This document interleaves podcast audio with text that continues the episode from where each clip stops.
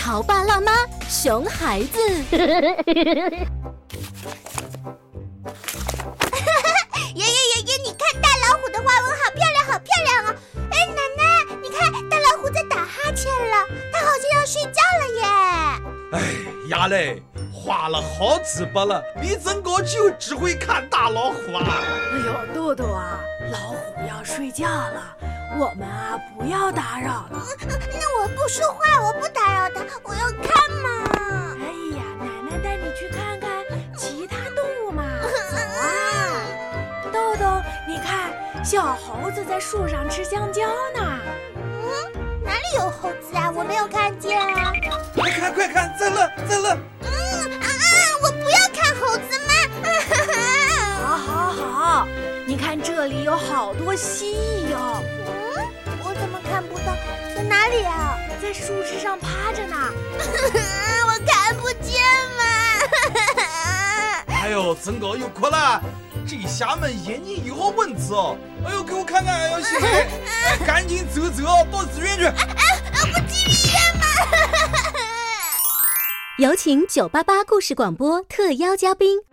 或许你还不知道，这个游戏可不是仅仅让孩子找到隐藏的动物们，它其实检测了孩子视觉填充能力。视觉填充能力在学习过程中是整体知觉与部分知觉交替的过程。孩子在学习生字的时候，既要整体认读，又要能够把生字拆分成不同的偏旁部首来书写，这就是整体与部分的关系。如果孩子在写字的时候经常多一笔少一笔，那就不是简单的粗心了。还有更重要的，在学习数学的时候，视觉填充能力对图形的识别、添加辅助线进行图形变形等等，都有着至关重要的作用。由中国科技大学终身实验室和故事广播共同打造的儿童学习习惯工具箱火热预售中。